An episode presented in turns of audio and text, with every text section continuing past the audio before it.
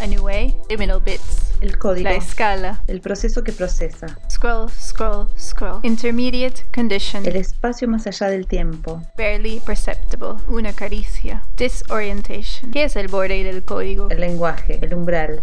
Not yet begun the transition to the status they will hold. El código. El umbral. A new way. Esto es Liminal Bits.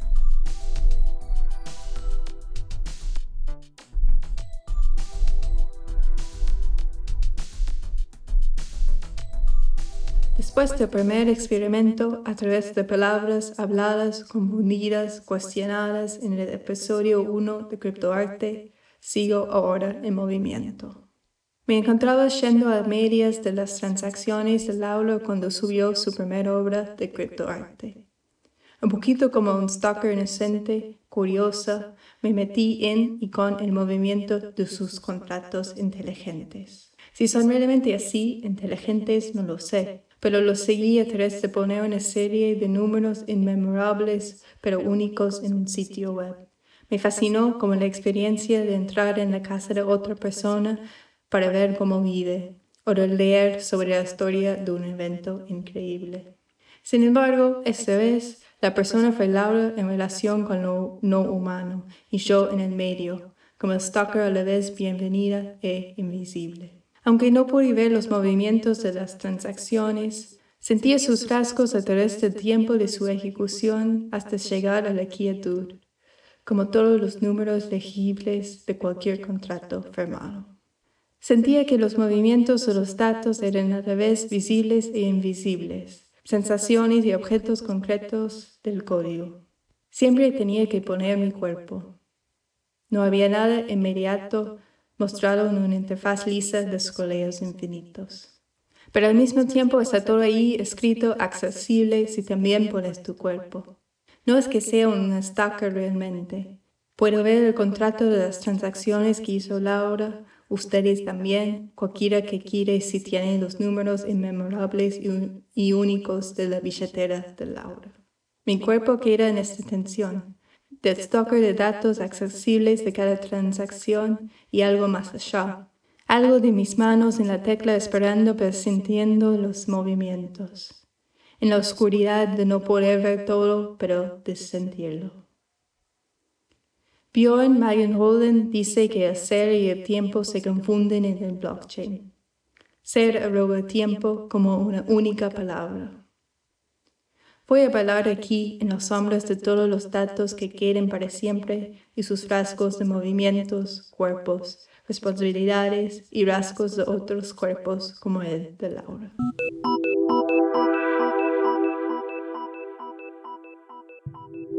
Yo me quedé pensando mucho en lo de los contratos inteligentes. Sí. Porque eso también sonó medio mágico y como mágico y abstracto y, digital, como una cosa ahí flotando en, el mar de datos que no tenía ninguna relación con nada previo. Y me parece que hay cosas que, como que tienden para ese lado, como para lo abstracto digital, y por otro lado está esta otra parte, bueno, está saliendo solo, ¿no? Que nosotros estamos poniendo en valor, o estamos observando así, poniendo en valor eh, que es el, otro del otro lado, o, todos los otros que están en, la red, pero como pensar en que hay un otro y no que, porque lo de los contratos inteligentes para mí fue así como súper abstracto. No, no, entiendo qué es tampoco. ni los contratos inteligentes, ni, ni eso de que eh, la moneda se genera por apps. También son como cosas muy abstractas. De los contratos inteligentes, si no me equivoco, o sea, no, soy, como dije en, el programa pasado y lo vuelvo a repetir, no soy un erudito del tema, así que no, no tengo información técnica que sé 100% que es correcta, pero creo que lo de, los lo de los contratos inteligentes tiene que ver con que se autoejecutan. Entonces, uno al principio pone todas las cláusulas y todas las situaciones posibles y después automáticamente, según vayan sucediendo cosas, el contrato se ejecuta solo, no depende de alguien que diga, ah, bueno, pasó esto, entonces, no sé, 10% de las regalías van para esta persona, este, este cantidad de plata, o sea, está todo automatizado de tal manera y, aparte metido en la blockchain, entonces eso, eso genera la inteligencia, genera que hay una trazabilidad y hay una automatización, una autonomía de ejecución. Es re fuerte lo que decís, eso de cuando dijiste autoejecución me, vol- me volvió la, imagen, esas las imágenes de las ejecuciones, eh, y que au- se autoejecute tiene que ver con eso también, como, como que hay algo pactado y no hay nadie del otro lado, como lo que decía René, digamos. Ese, automatizado implica que no hay alguien del otro lado. O sea, hubo alguien que escribió el contrato, ¿no? Y después Sí, pero pa- para mí hay algo más interesante, que es que aparece una tercera entidad entre dos partes que de alguna manera no depende de la confianza. Pero O sea, ¿cuál- yo- ¿esa entidad es, es, es una persona o es digital? Es el programa, es el, es- es- Claro. es el software, es, ese es la- el framework que está detrás. Es la, es la blockchain, es el contrato inteligente, es el token, es la moneda, lo que sea, es la tecnología. Claro. Sí, y hay, Eh. o- hay otra cosa dentro de eso porque después de la primera charla, o el primer, episodio, eh, encontré un libro sobre artistas en el blockchain, se llama algo así, y justamente dicen sobre eso, el contrato inteligente, básicamente dice es para manipular y mover información y objetos digitales. Y con eso creo que hice todo un proceso de pensar, es el movimiento, porque, porque por supuesto me interesa el movimiento, así que por eso yo pensé que es interesante que hay ese tercero en el medio que, que justamente hace que, que tengo que, en fin, ponerme mi cuerpo o lo, lo que sea, yo hablo del cuerpo mucho, pero en relación con eso, Sí, a, a mí me resulta interesante la noción de movimiento, porque en general, bueno, una de las cosas que René vos siempre decís es que eh, se, se refiere a la tecnología en general como algo muy estático, cuando en realidad hay muchísimo movimiento en, en muchísimos aspectos, inclusive desde el cuerpo sentado en la computadora mirando una pantalla hay mucho movimiento.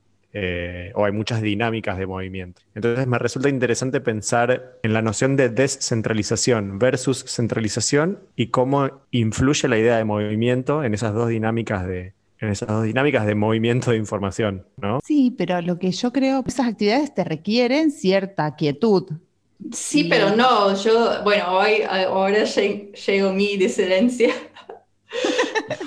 porque es justamente lo que, lo que estoy tratando de decir, que hay movimiento en- cuando estamos en la compu y las metáforas que usamos en las narrativas quizás no es el mismo movimiento que caminar, eso es cierto, pero lo que estoy tratando de decir es que sigue siendo un movimiento que quizás, sí, es narrativas y metáforas no, por ahora no, no ponen, no ponen en, en foco no, o no quieren por alguna raz- razón de control, no sé, hay- probablemente hay muchas cosas así, pero em, así que, y, y justamente es lo que estoy pensando en estos días, es como mi compu se vuelve mi espacio y cómo puedo hacer que es como muchos espacios que puedo moverme dentro de, de zonas de mi compu.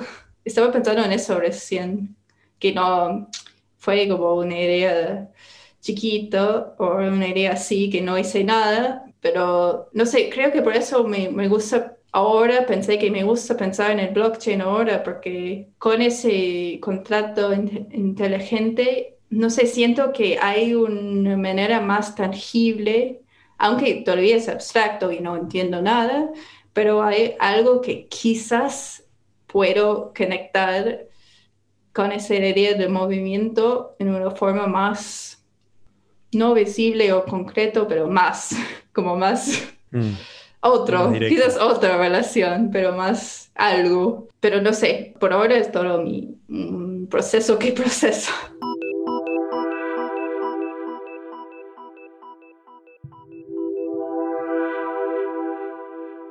Pero dentro de este contrato, ¿qué hay? ¿Qué tipo de información hay? Probablemente hay muchas versiones, pero probablemente también en el, en el uso eh, general de criptoarte, por ejemplo, ¿qué hay? Hay una relación que conecta cuerpos, por ej- o cuerpos no, no suele ser cuerpos, pero direcciones de personas, ponerle, o es puramente algo abstracto, ¿sabes algo de eso, Julián? Eh, sí, hay muchos distintos eh, tipos de contratos. Los contratos son programas, son apps, son las famosas apps. Hay, el contrato, por ejemplo, que se usa para tokenizar una obra de arte, es un contrato que puede ser pensado como un formulario, donde hay una dirección de una billetera, hay eh, una URL donde está alojada la imagen en un servidor, eh, y distintos campos de, información. El título de la obra, la fecha de publicación, eh, la descripción, los hashtags. Eh, es como un form, es un formulario que...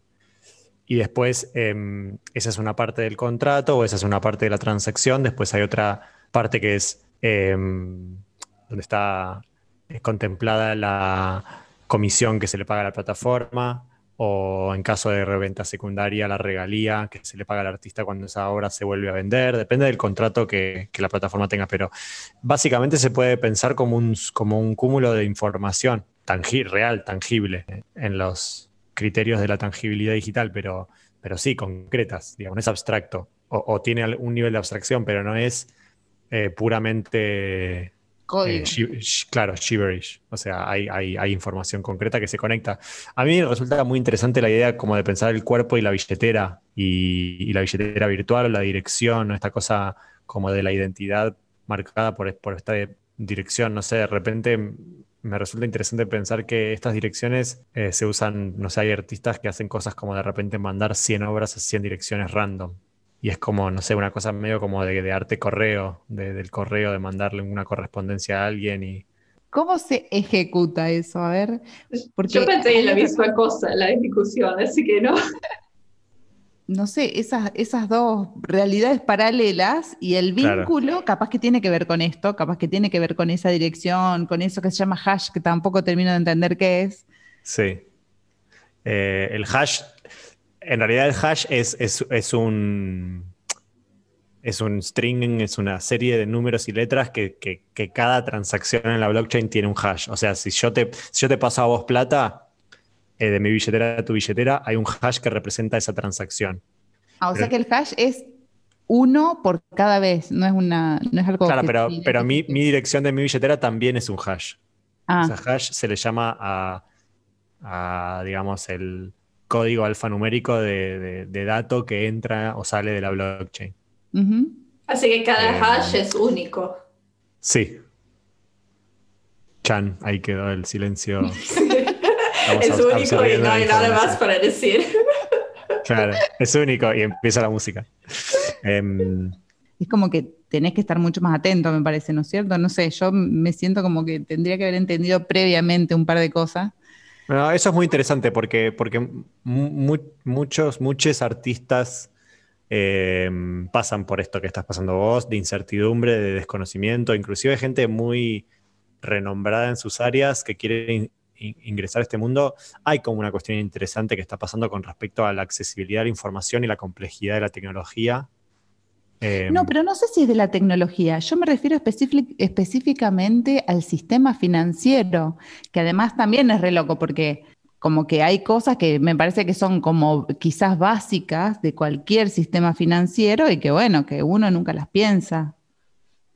Sí, justamente eh, una cosa que estaba pensando sobre todo eso es que el lenguaje es muy importante porque realmente ni, y lo, que, lo que pasa con el blockchain es, el blockchain puede ser usado para cualquier cosa.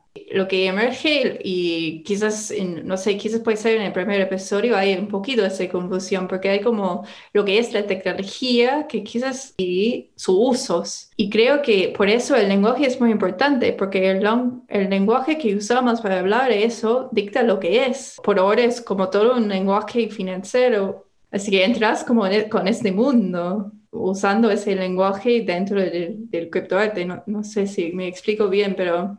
Quizás esto también es disponerse a aprender tiene que ver con la posibilidad de, de, lo que hablamos también otra vez del agenciamiento, porque entonces, bueno, tengo que entender yo, no es preguntarle a, o, dejar que, que lo maneje una persona que supuestamente tiene, bueno, o que estudió, no que supuestamente, una persona que estudió para manejar esas cosas, sino que, bueno, me dispongo yo a, a intentar comprenderlo. Sí, entiendo lo del lenguaje, sí, porque creo que eso también lo hablábamos la otra vez, y te acuerdas cuando decíamos, cuando salió eso de que en realidad las plataformas estas se llaman mar- marketplace, ¿eran? Sí. Y eso es lo que me refiero, quizás dentro de mi investigación también, es como entrar con, el- con el- la investigación, el movimiento, el conocimiento que tengo, pero ahí entra como otras preguntas debido a eso, a, a tener que realmente interactuar con estas preguntas. Y eh, hay como capas, como decís, como hay como todo lo que es el blockchain, pero también hay como todo eso de cómo funciona a través de, cuestiones de monedas. Sí, yo creo que hay algo interesante que pasa, que es que, mm, la tecnología esta es, nue- es nueva en general para la mayoría de las personas que están en el, circuito. Entonces, cuando llegas a, a entrar en contacto con esto de manera como iniciática, eh, te das cuenta que casi todos están en la misma que vos. Entonces, no hay una cuestión de, ah, bueno, no, me estoy metiendo en un lugar donde ya todos la tienen re clara, entonces tengo que delegar el conocimiento a otra persona o, no entiendo nada y te, y te vas. Sino que hay algo como de, que es, está tan en desarrollo todavía, está, están eh, tan en sus etapas iniciales que todos estamos eh, en el mismo proceso de aprender las tecnologías, de, de, hacerte, como se dice, de hacerte de abajo y como que no, no, no hay mucho a quien preguntarle tampoco. Entonces es, es, como un terreno que se está escribiendo, es una historia que se está escribiendo en este momento mientras hablamos, ¿no? Como que en el mercado financiero fiat estándar ya hay tantos años de tradición y de, y de, y de tanta gente que conoce tanto que, bueno, nada, uno se siente como sobre, sobrepasado, ¿no? Claro. Pero, pero esto tiene algo como de, bueno, Sí, pero no hay tampoco tantos referentes que te puedan explicar claramente o que vos puedas delegar todo en alguien que la sabe y la tiene reclara, porque todo medio, estamos todos medio en la misma, de ir descubriéndolo, de ir entendiendo las dinámicas, de ir entendiendo el impacto, de ir entendiendo las ramificaciones que tiene. Sí, y, otra cosa interesante, pensando en mi experiencia de, de, hacer algunas transacciones, ahí es que hay como una cuestión de tiempo que siempre tiene que pasar, así que haces la transacción, no ves nada, como después es todo invisible y en no sé cuánto tiempo, que depende de la cantidad de transacciones que tiene que hacer, quizás Juli puedes explicar eso un poquito mejor, pero eh, llega a tu cuenta la plata claro. o, o, lo que es la transacción. Y para mí cuando estaban hablando, yo pensé en eso, que hay algo muy interesante en eso, que hay como una parte muy visible y después hay una parte como cualquier cosa, cualquier dispositivo que no se ve, pero lo que pasa es que en vez de, bueno, es, es todo en un sitio web, un, una app, pero no sé, me, a mí estoy imaginando como el movimiento entre ese lugares, ese lugares invisibles como el movimiento, no sé, me fascina ese, pensar eso, como tenía como una imagen de, no sé si es una mapa, pero puede ser una mapa, pero tenía como esa imagen, ese ritmo de, de hacer algo, después no se ve y como esas sensaciones de incertidumbre que viene con eso. Me resulta interesante en general con la tecnología esta idea de la temporalidad que viene eh, inscripta en la máquina y la temporalidad del cuerpo, que en general son muy disímiles y suele haber conflicto. Yo tengo toda una serie de obras que tienen que ver con el, tiempo que toma un escáner en, escanear una imagen y el tiempo que el cuerpo en realidad pide de, de, de, de cambio de movimiento, de, empezar y, y terminar esa acción.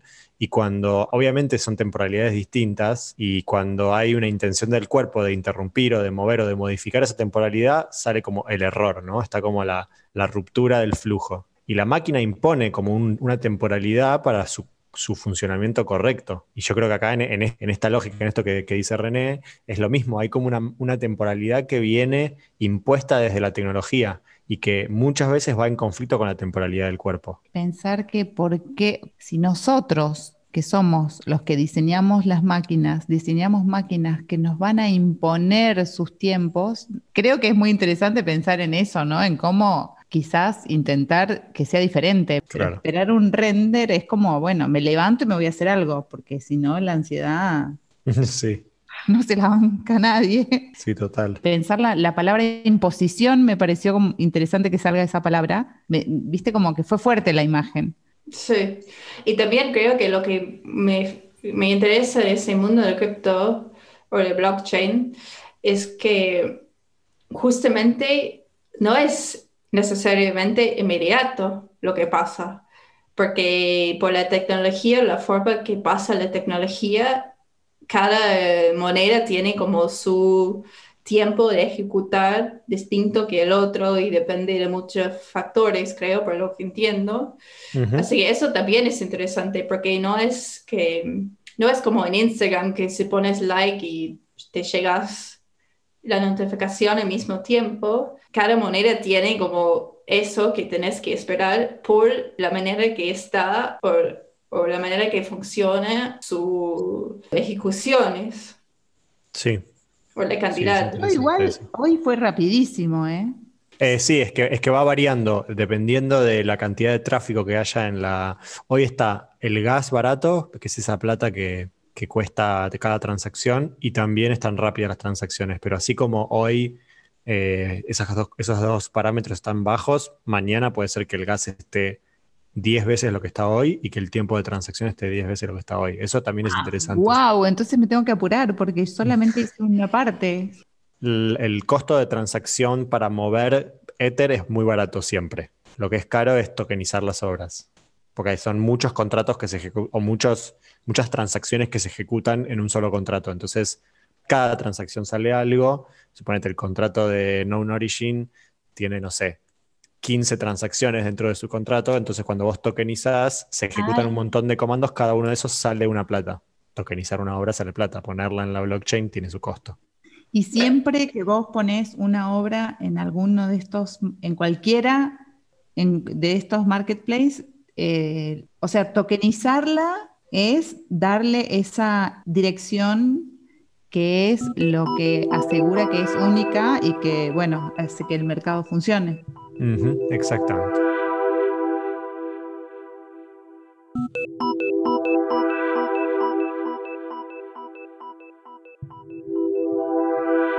Hay una sensación de colaboración y de generosidad con la información que yo nunca experimenté en el mundo del arte afuera de, lejos del teclado. La- las personas ahí, o sea, más o menos cuánta, cuánta gente es, o sea, si hay mayoría de, por ejemplo, no sé, si hay más, más hombres, más mujeres, ¿tenés idea de ese tipo de información? Por suerte hay, mira, somos 23, estamos eh, desde el principio, por decirlo de alguna manera, que todo se dio a partir de una gran colaboración que hicimos, un proyecto del colaborativo de 23 artistas. Y sí, no, no hice la cuenta exactamente, pero de los 23 eh, está bastante bien la proporción de hombres a mujeres, por suerte. 13 a 11, casi mitad y mitad. Hay mujeres, lo que no sé si hay muchas mujeres que son colectores Eso es muy interesante, sí, no. Hay mucho más hombres coleccio- coleccionistas que, que mujeres. Coleccionistas, colectores. Igual eso, yo la verdad que ahora que haces esa pregunta, René, todos los que yo pienso, va, que conozco, que tampoco conozca mucho, pero en realidad son todos varones.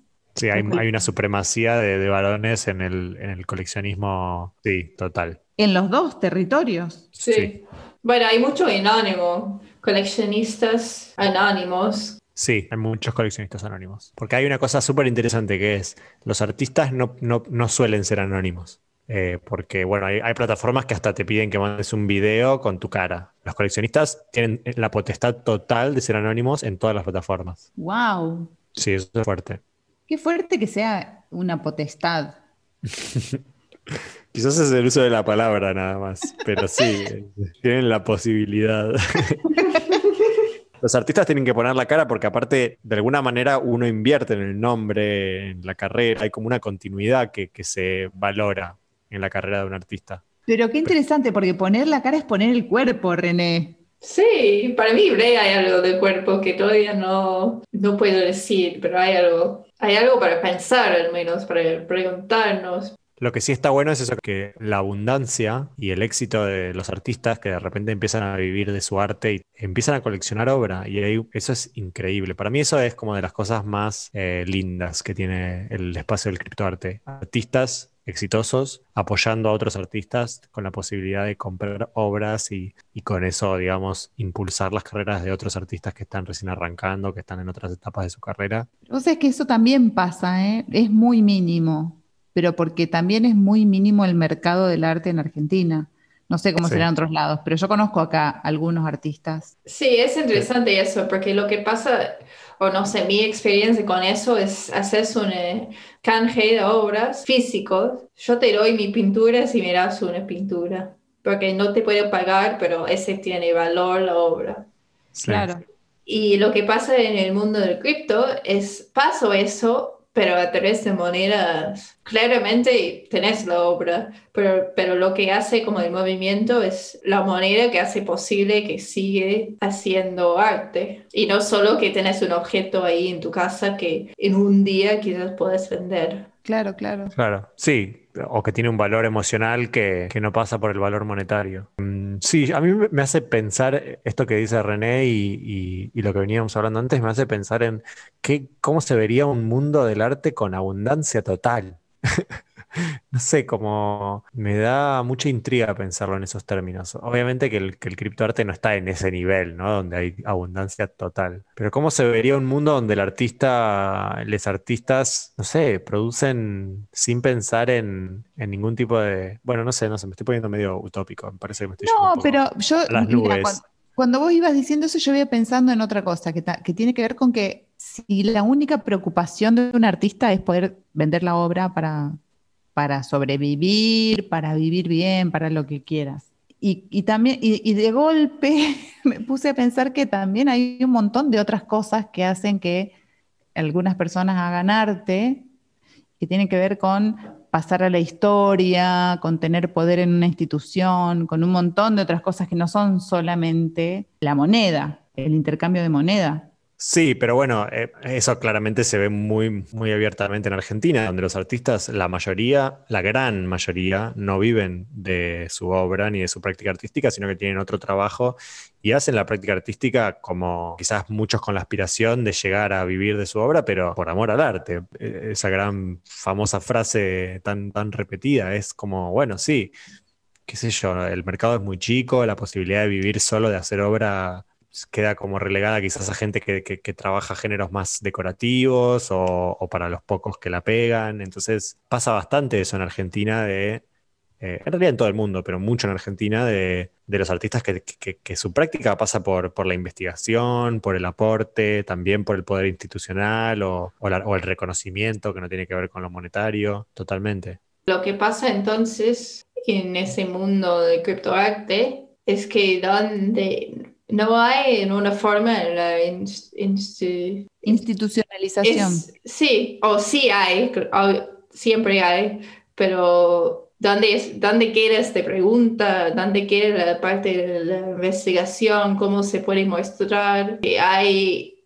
una investigación? Me parece que hay una enorme diferencia entre el museo de criptoarte y un museo, no sé, ser una muestra, o, o vos, que estás ahora haciendo en proa, como que no es lo mismo, no, hay muchas diferencias que no pasan específicamente por, la moneda, sino por un montón de cuestiones simbólicas en relación a esos espacios.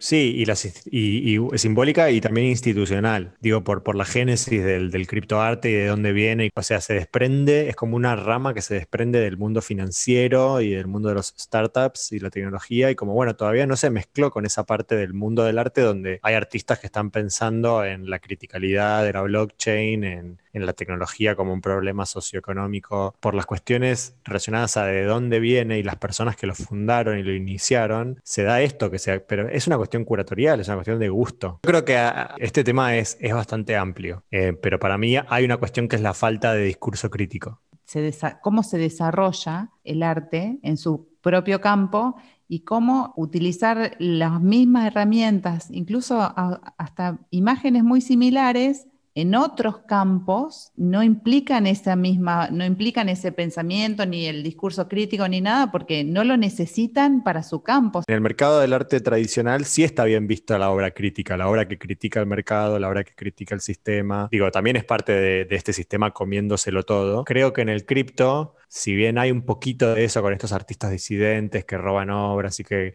infringen el copyright y son polémicos y arman drama y todo, todavía no está formada esta, esta apreciación por, por lo crítico, por, por, lo que, bueno, por lo que se critica y se mira a sí mismo y se, y se observa y dice, che, esto quizás no está tan bueno. ¿Cuánto inciden esos coleccionistas, los coleccionistas que hay ahora, en, en el crecimiento de- del, del tipo de obra? Si, si- si es que la hay en alguna... No, no estoy diciendo que la haya, no, no es una afirmación, sino que es una pregunta, porque me parece que, que es una pregunta en, en- en todos los tipos de mercado, en el mercado del arte tradicional también, ¿no?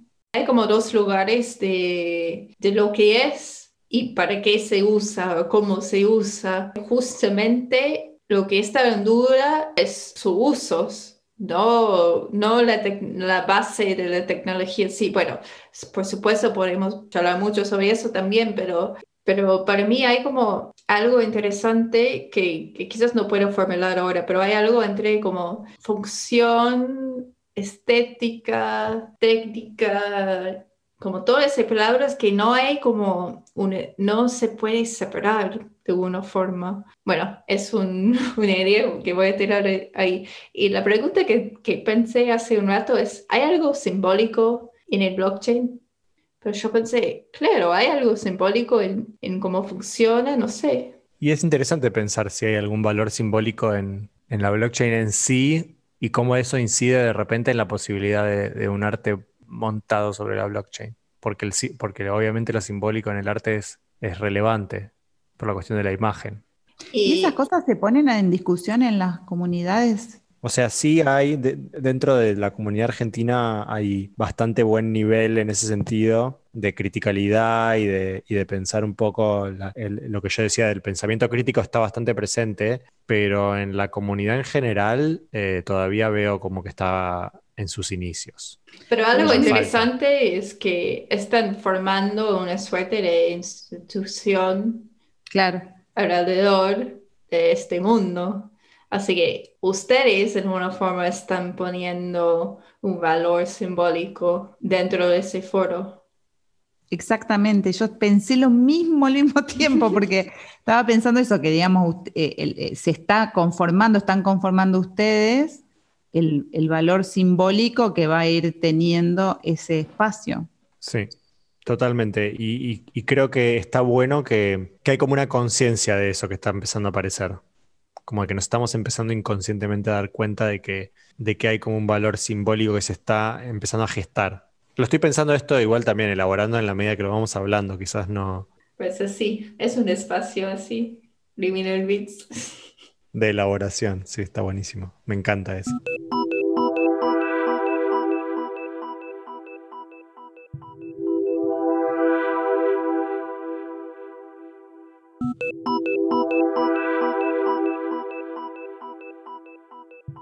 Shuli Cheng es una artista que hace años, como desde, no sé, los años 90, está trabajando con arte y, te- y tecnología, como podemos decir casi uno de los pioneros y uno que, que habla mucho de- del lado feminista casi, como, y ahora va a vender su primera obra en el, en el mundo del criptoarte.